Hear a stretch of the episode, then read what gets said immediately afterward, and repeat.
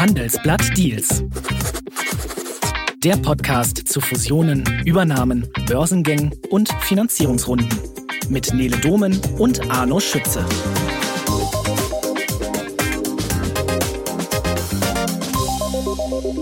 Ja, und endlich ist er auch mal wieder zurück. Unser Corporate Finance Korrespondent Arno Schütze. Hallo Arno. Hallo, Nele. Schön, endlich wieder da. Ja, oder? Wirklich. Endlich bist du mal wieder hier, lässt dich hier blicken. Äh, wo warst du eigentlich die ganze Zeit? Urlaub. Äh, Im August ist meistens mhm. eigentlich eh nicht so viel los auf, äh, in dem Beat. Und Aha. dachte ich mir, nehme ich mir mal drei Gehst Wochen ein Auszeit. Raus. Und wo warst du? Äh, Im Norden, äh, Schottland. Ui. Sehr empfehlenswert. Sehr gut. Schön, dass die Highlands dich wieder hergegeben haben und dass du wieder bei uns bist. Heute sprechen wir über eine, ich würde schon sagen, bemerkenswerte Dealgeschichte, nämlich über die vom Solarunternehmen Sonnen aus Bayern. Und das ist vor vier Jahren vom Öl- und Gasriesen Shell gekauft worden. Und jetzt ist alles schon wieder vorbei.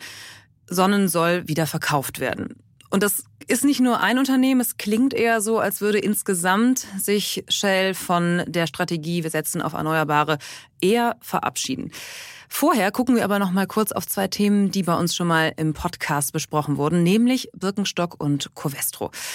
Arno, es steht ja jetzt fest, Birkenstock soll an die Börse. Ein Antrag bei der New Yorker Börse ist schon gestellt worden und so ungefähr in der zweiten Oktoberwoche soll es losgehen. Was weiß man denn schon über die Einzelheiten? Man weiß so ein paar Sachen. Ähm, also im Prospekt, da standen natürlich schon auch eine Menge Sachen drin, aber das waren halt sehr viel Zahlen zum Unternehmen und zur Geschichte und zum Management und so weiter. Was für die meisten viel interessanter ist, ist, wie viel Wert denn Birkenstock sein wird äh, mit diesem Börsengang. Dazu wurde jetzt noch nichts gesagt. Das wird erst äh, kommen Anfang Oktober, wenn die Preisspanne bekannt gegeben wird und der finale Börsenprospekt rauskommt. Es wird von Investmentbankern davon gesprochen, dass Birkenstock wahrscheinlich so 8 Milliarden, vielleicht sogar über 10 Milliarden wert sein wird im Börsengang. Und das äh, wird man dann aber erst mhm. sehen, wenn das Bookbuilding stattgefunden hat und man okay. sich mit Investoren irgendwie auf so ein Mittelding wahrscheinlich geeinigt hat. Also so ungefähr der Wert, mit dem wir jetzt auch schon ein bisschen länger, äh, auf den wir ein bisschen länger schon hier spekulieren. Äh, aber mal sehen, vielleicht äh, tut sich da noch was. Anderer Punkt, Covestro. Covestro spricht jetzt anscheinend doch nach langem äh, sich rar machen äh, mit dem Big Oil Konzern Adnoc, die ja sehr an einer Übernahme interessiert sind, der Leverkusener. Und weil die jetzt wohl schon in Gesprächen sind, tut sich da auch einiges und plötzlich steigen ein paar Hedgefonds ein. Das heißt, wenn ich es richtig verstehe, die wetten jetzt also, dass diese Gespräche gut laufen könnten, dass sie sich einigen und dass dann entsprechend der Börsenkurs hochgehen könnte? Oder was ist da gerade los? Das äh, ist in der Tat so. Also es gibt viele Hedgefonds, die einsteigen. Jetzt nicht erst seit letzter Woche, als äh, Covesto dann tatsächlich bekannt gegeben hat, dass sie eine Offerte vorliegen haben von Adnoc und jetzt mit denen sprechen, sondern da sind auch einige schon vorher eingestiegen. Ah, okay. Mhm. Die meisten Wetten sind in der Tat äh, darauf gerichtet, dass ein Deal zustande kommt. Die Frage ist immer noch, zu welcher Bewertung. Ähm, es wird erzählt so, ähm, auch nicht offiziell bestätigt, aber äh, wenn man sich umhört, dass Adnoc 60 Euro pro Aktie geboten hat. Ähm, jetzt ist die große Frage, wie viel die noch aufstocken müssen, um dann tatsächlich einen Deal schließen zu können mit Covestro. Manche sagen, Manche sagen, da reichen 62, 63 Euro, andere sagen, unter 70 geht da gar nichts. Da ist eine breite Spanne. Ähm, die Erwartung ist, dass jetzt so ein Deal nicht so ganz schnell zustande kommt, sondern dass das äh, einige Wochen, vielleicht Monate dauern wird. Ist schwer zu sagen, mhm. wann da tatsächlich Bewegung reinkommt, aber äh, ist auf jeden Fall ein spannender Deal. Okay, dann von einem Big Oil zum nächsten, nämlich Shell aus UK. Die wollen, wie gesagt, was verkaufen. Und äh, bevor wir uns auf das Warum und die Strategie stürzen, schauen wir erstmal auf den Kandidaten, der da zum Verkauf steht, nämlich Sonnen aus Bayern. Und das ist ein Speicherunternehmen für Solartechnologie. Was genau ist denn deren Geschäftsmodell, Arno? Ja, die bauen äh, große Batterien, die man sich dann als Eigenheimbesitzer in seinen Keller tun kann oder als kleine Firma. Ist jetzt nicht für die ganz großen Unternehmen ausgerichtet, sondern eher so hm, fürs Endkundensegment, sage ich mal. Ähm, zudem haben die auch ähm, dann Wallboxen fürs Auto und jetzt auch Solarmodule im Angebot. Und ja, das ist, wie gesagt, so ein ähm, erneuerbaren Geschäft. Also gibt es jetzt ja relativ viele seit diesem Boom der, der Erneuerbaren, der auch mit dem Ukraine-Krieg zusammenhängt. Und Shell hat schon vor vier Jahren äh, darauf gesetzt, dass das mal ein großes Ding werden würde. Aber so die Ziele haben sie scheinbar nicht erreicht. Genau, da müssen wir gleich nochmal drauf schauen, was denn da jetzt eigentlich los ist. Aber nochmal kurz auf vor vier Jahren, das muss ja schon ein großes Ding gewesen sein, als dann eben dieser äh, Weltkonzern, äh, dieser Ölriese da um die Ecke kam und gesagt hat, naja, ähm, euch nehmen wir mal mit. Welchen Preis hat denn Shell damals bezahlt für so ein das waren ungefähr eine halbe Milliarde Euro. Mhm. Und es hat damals auch schon so für viel Stirnrunzeln gesorgt in der Branche. Die meinten, also jetzt ausgerechnet Big Oil, ja, mhm. die CO2 ja quasi ihr Geschäft machen oder mit den, mit den äh, Rohstoffen, die dann für den CO2-Ausstoß verantwortlich sind, ja. dass ausgerechnet die da einsteigen.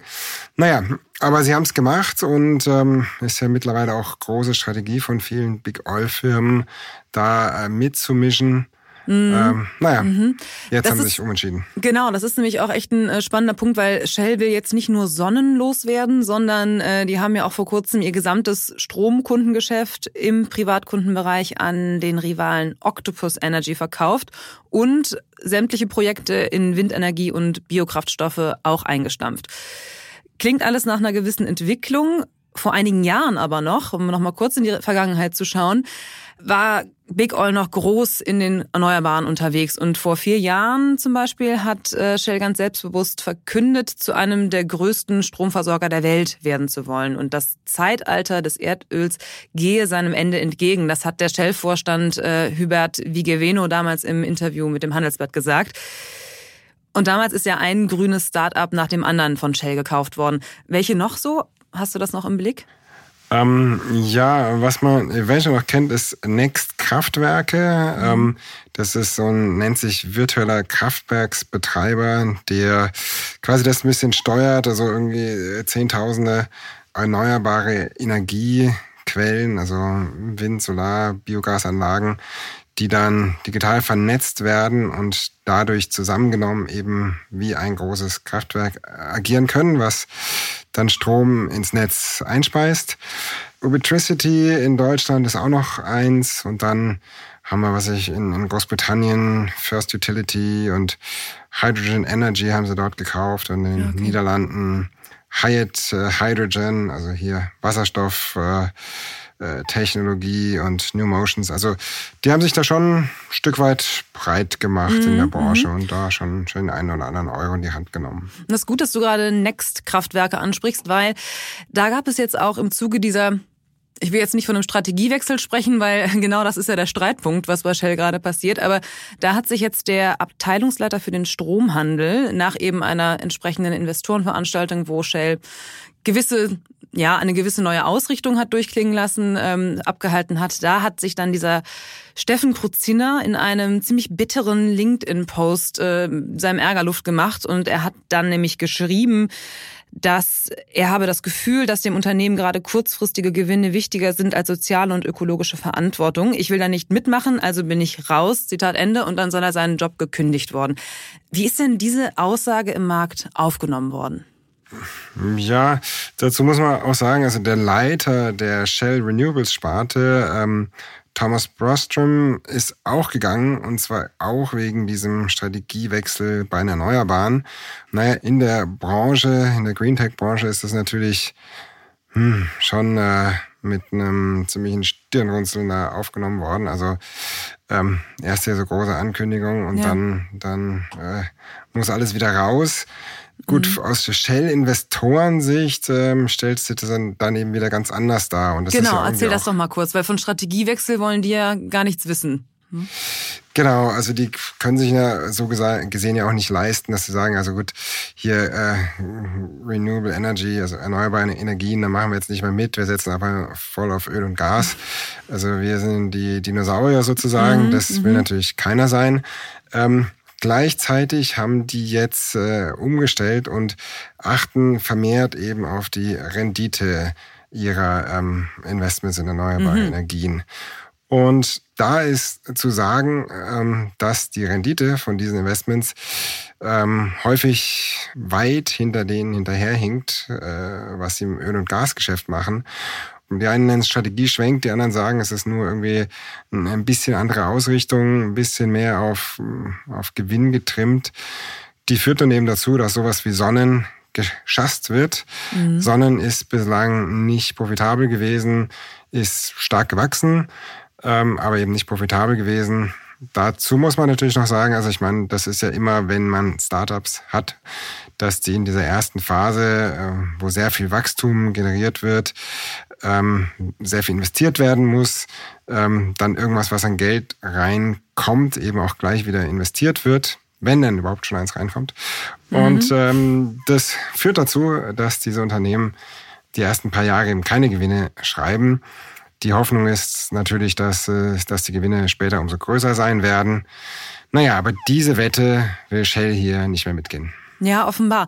Und das ist ja schon auch eine Frage, die man sicher anders auch entscheiden könnte, weil klar, wenn jetzt die Zahlen äh, bisher noch nicht das gewünschte Ergebnis zeigen, ist es dann eine unternehmerische Entscheidung zu sagen, dass das tragen wir jetzt so nicht mehr mit. Aber die Aussichten jetzt auch für ein Unternehmen wie Sonnen ähm, insbesondere, die sind ja eher vielversprechend. Die sind ja eher so, dass man jetzt auch vermuten könnte, gut, für den einen oder anderen ergibt sich da jetzt auch vielleicht ein wirklich guter Deal, der jetzt dann sagt, okay, dann ähm, greifen wir dazu. Glaubst du, dass Sonnen jetzt auf dem Markt ganz gute Chancen hätte, einen neuen Investor zu finden, äh, mit dem die dann in die Profita Profita Profitabilität, Profitabilität äh, sch schwieriges können. Wort, ja. Aha, ähm, ja. Das deutsche Wort ist eigentlich mhm. Rentabilität. Also mhm. Profitabilität ist so ein schöner Anglizismus, den wir uns angewöhnt haben. Das ist eigentlich, ne? Ähm, mhm. Aber gut, also kann ein neuer Investor da mehr mit anfangen? Also muss man erstmal vielleicht auch fragen, wer ist dieser mögliche Käufer? Also ich meine, wir haben mhm. zum einen Hersteller von von eben solchen Geräten, also von, von solchen Batteriespei äh, von solchen Stromspeichern. Das sind vielleicht Firmen wie Solar Edge und Enphase.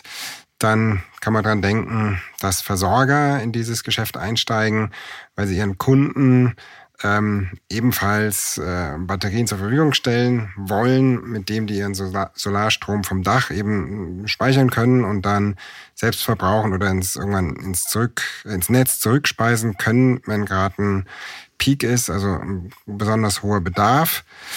Da kann man dann durchaus an eine E.ON denken oder eben diese mhm. Octopus, die wir vorher schon genannt haben. Man kann auch an Installateure denken, also so Firmen, die, wenn du ein Solardach haben willst äh, oder eine Batterie im Keller, eine, eine installieren, ähm, die Teile zukaufen, also eine NPAL, eine EKD, eine 1,5 Grad. Und man kann natürlich äh, wie immer auch dran denken an die Welt der Private Equities oder Infrastrukturinvestoren, ja. die hier reingehen und ein ähm, ja, Scale-up-Case also daraus machen. Das heißt, ins Wachstum investieren und schauen, dass sie die große dominante Plattform am Markt werden. Also äh, prinzipiell ist das Interesse groß. Äh, der Deal, gut, wird geschätzt, ähm, könnte drei äh, bis viermal Umsatz äh, sein. Die Bewertung, 450 Millionen Umsatz. Naja, kommen wir bei roundabout einer, anderthalb Milliarden mhm. raus. Mhm. Ja, ist eine Größenordnung, die für viele machbar ist. Okay.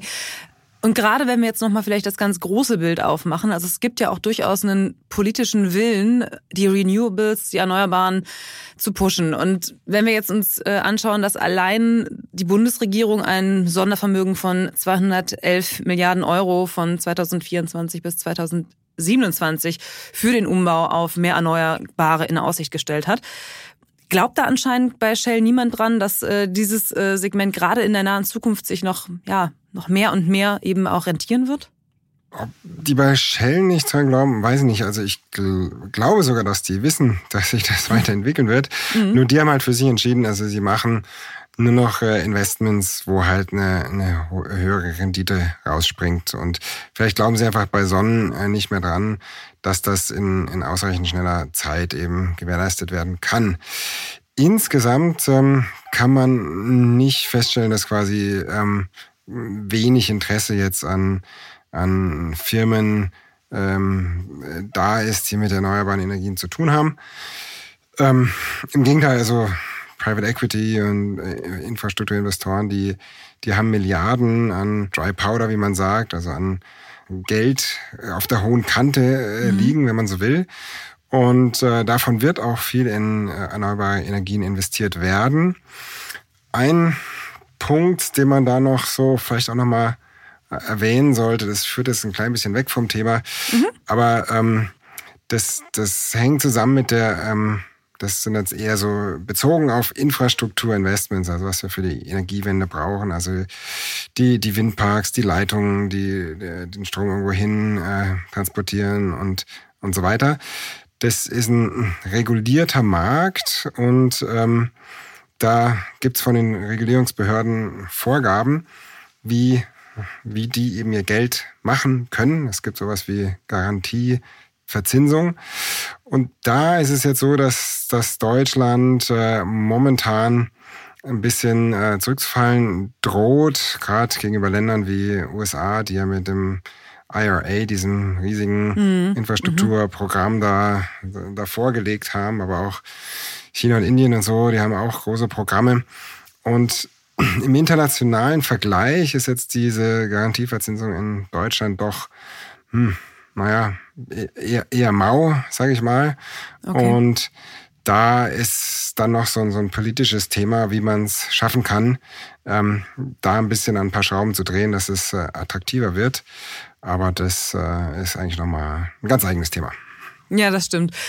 Vielleicht schauen wir noch mal kurz auf den Shell CEO Weil Savan. Der fährt ja jetzt doch kann man schon so sagen, eine andere Linie als sein Vorgänger Ben van Burden. Und er hat zum Beispiel ähm, erklärt, um so ein bisschen diesen Wandel, der da gerade stattfindet, in Worte zu packen. Ähm, er hat gesagt, wir wollen den Wert des Unternehmens steigern, aber weniger Emissionen verursachen. Das erreichen wir ja. durch eine differenzierte und ausgewogene Energiewende und einen klaren Fokus auf Performance, Disziplin und Simplifizierung. Das war eben auf dieser besagten Investorenveranstaltung, nachdem äh, ja allen klar war, dass sich da ein bisschen was ändert. Auf der einen Seite die Aussage, weniger Emissionen verursachen, auf der anderen Seite jetzt erstmal eine Abkehr von Erneuerbaren. Was würdest du sagen, ist das quasi ein Zustand, der sich auch bald wieder ändern könnte, sobald vielleicht auch etwas äh, profitableres im Bereich Erneuerbare dann äh, sich auftut? Ähm, oder wie würdest du das einschätzen? Was für eine Linie fährt der? Der fährt, glaube ich, ganz klar die Linie, dass die äh, dass sie die Investoren an erster Stelle äh, zufriedenstellen wollen und mhm. äh, das geht natürlich über hohe Gewinne und hohe Gewinnausschüttungen. Also der Savan hat äh, zum Beispiel angekündigt, dass äh, 30 bis 40 Prozent des operativen Cashflows ausgeschüttet werden sollen als Dividende, ähm, 10 Prozentpunkte mehr als bisher. Und der hat jetzt auch die Dividende im, erhöht um 15 Prozent und Aktienrückkäufe für 5 Milliarden Dollar angekündigt. Ähm, das heißt, das sind alles Themen, um Investoren zufriedenzustellen, um die Aktie nach oben zu bringen. Bisschen auch vor dem Hintergrund, also Big Oil hatte ja also 2023 ein, ein Riesenjahr und hängt auch mit der ganzen globalen Energiekrise, Ukraine-Krieg und so weiter zusammen. Dieses Jahr ist es ein bisschen runtergekommen, die Gewinne überall und tja, da muss man natürlich mhm. irgendwie gegensteuern, mhm. sage ich mal so. Die Laune irgendwie hochhalten. Mhm. Ja, ja, ja, genau. Verstehe. Welche Investoren sind das denn noch so bei Shell? Wer sitzt da mit drin? Das sind äh, die ganz großen äh, globalen äh, Verwalter von, von Geldtöpfen, mhm. von äh, Pensionen. Mhm, das sind die mhm.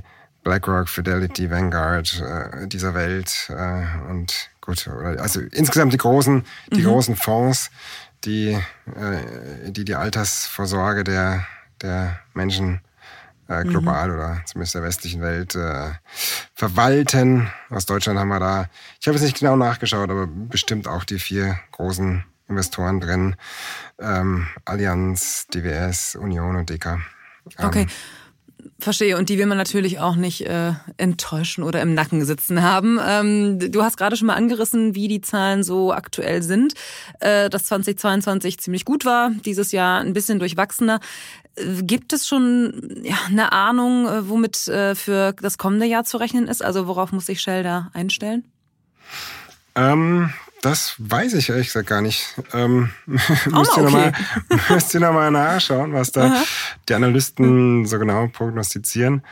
Ähm, Machen wir beim nächsten Mal. Genau, insgesamt kann man vielleicht Update. sagen, mhm. dass die, dass die Ölkonzerne doch, äh, dass, dass deren Gewinne doch relativ eng mit dem Ölpreis äh, mhm. zusammenhängen.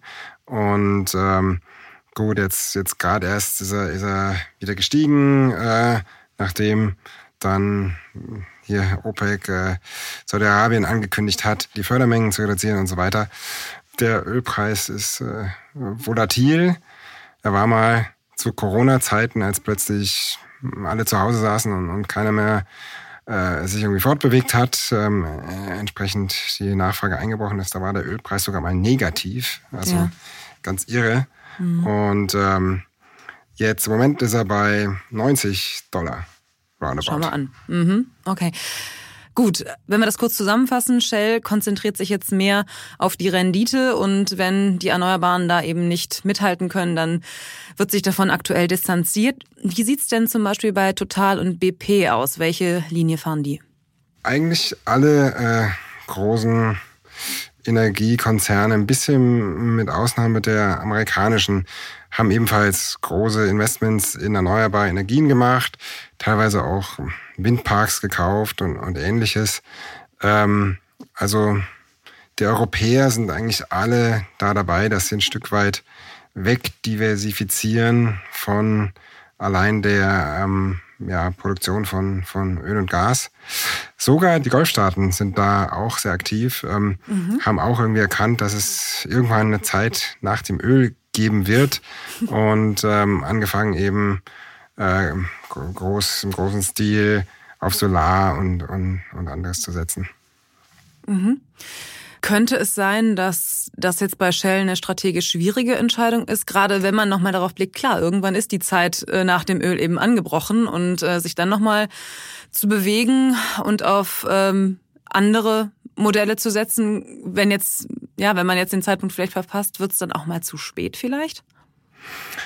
Ja, also Shell sagt ja, äh, im Gegenteil, wir halten ja unsere Strategie fest, ja. Wir, mhm. wir bleiben ja darauf, auch weiterhin fokussiert in, in der Erneuerbaren zu wachsen. Aber wir sortieren ein bisschen die hässlichen Endline aus, wenn man so will. Ist denn noch genug dann da? Also wenn man jetzt die hässlichen Endline, wenn man so will, äh, rauswirft, wen haben die denn da gerade noch im, im Portfolio? Äh, oh, gut, also ein paar Mal vorher genannt. Ne? Mhm. Ähm, und ich habe jetzt auch keinen kompletten Überblick und mhm. ich kann mir auch durchaus vorstellen, dass die weiterhin bei solchen Investments da immer wieder dabei sind. Okay. Nur mhm. vielleicht insgesamt das Tempo ist, ist halt deutlich gedrosselt oder, oder mhm. nehmen wir so wahr. Naja, vor Jahren wurde immer noch äh, spekuliert, ob jetzt nicht mal eine eine Shell oder äh, eine von den anderen Big Oil sowas wie eine, eine Ørsted kauft, den dänischen Konzern, der bei erneuerbaren Energien ähm, der europäische Primus ist oder, mhm. oder eine RWE oder so. Äh, von solchen Spekulationen hört man eigentlich noch sehr wenig. Das heißt, die backen da alle vielleicht einfach ein bisschen kleinere Brötchen jetzt gerade in diesem Renewables-Business. Ja, äh, wie groß oder klein diese Brötchen dann sind, die die backen, äh, das behalten wir natürlich im Blick hier. Arno, vielen, vielen Dank für deine Zeit, dass du wieder hier warst. Danke, Sehr schön. Danke natürlich auch an Alexander Voss für die Produktion der Sendung und Ihnen fürs Zuhören. Und natürlich freuen wir uns, wenn Sie uns ein bisschen Feedback geben, wie immer. Und dazu schreiben Sie uns am besten einfach eine E-Mail an deals.handelsblatt.com. Bis in zwei Wochen und tschüss. Tschüss.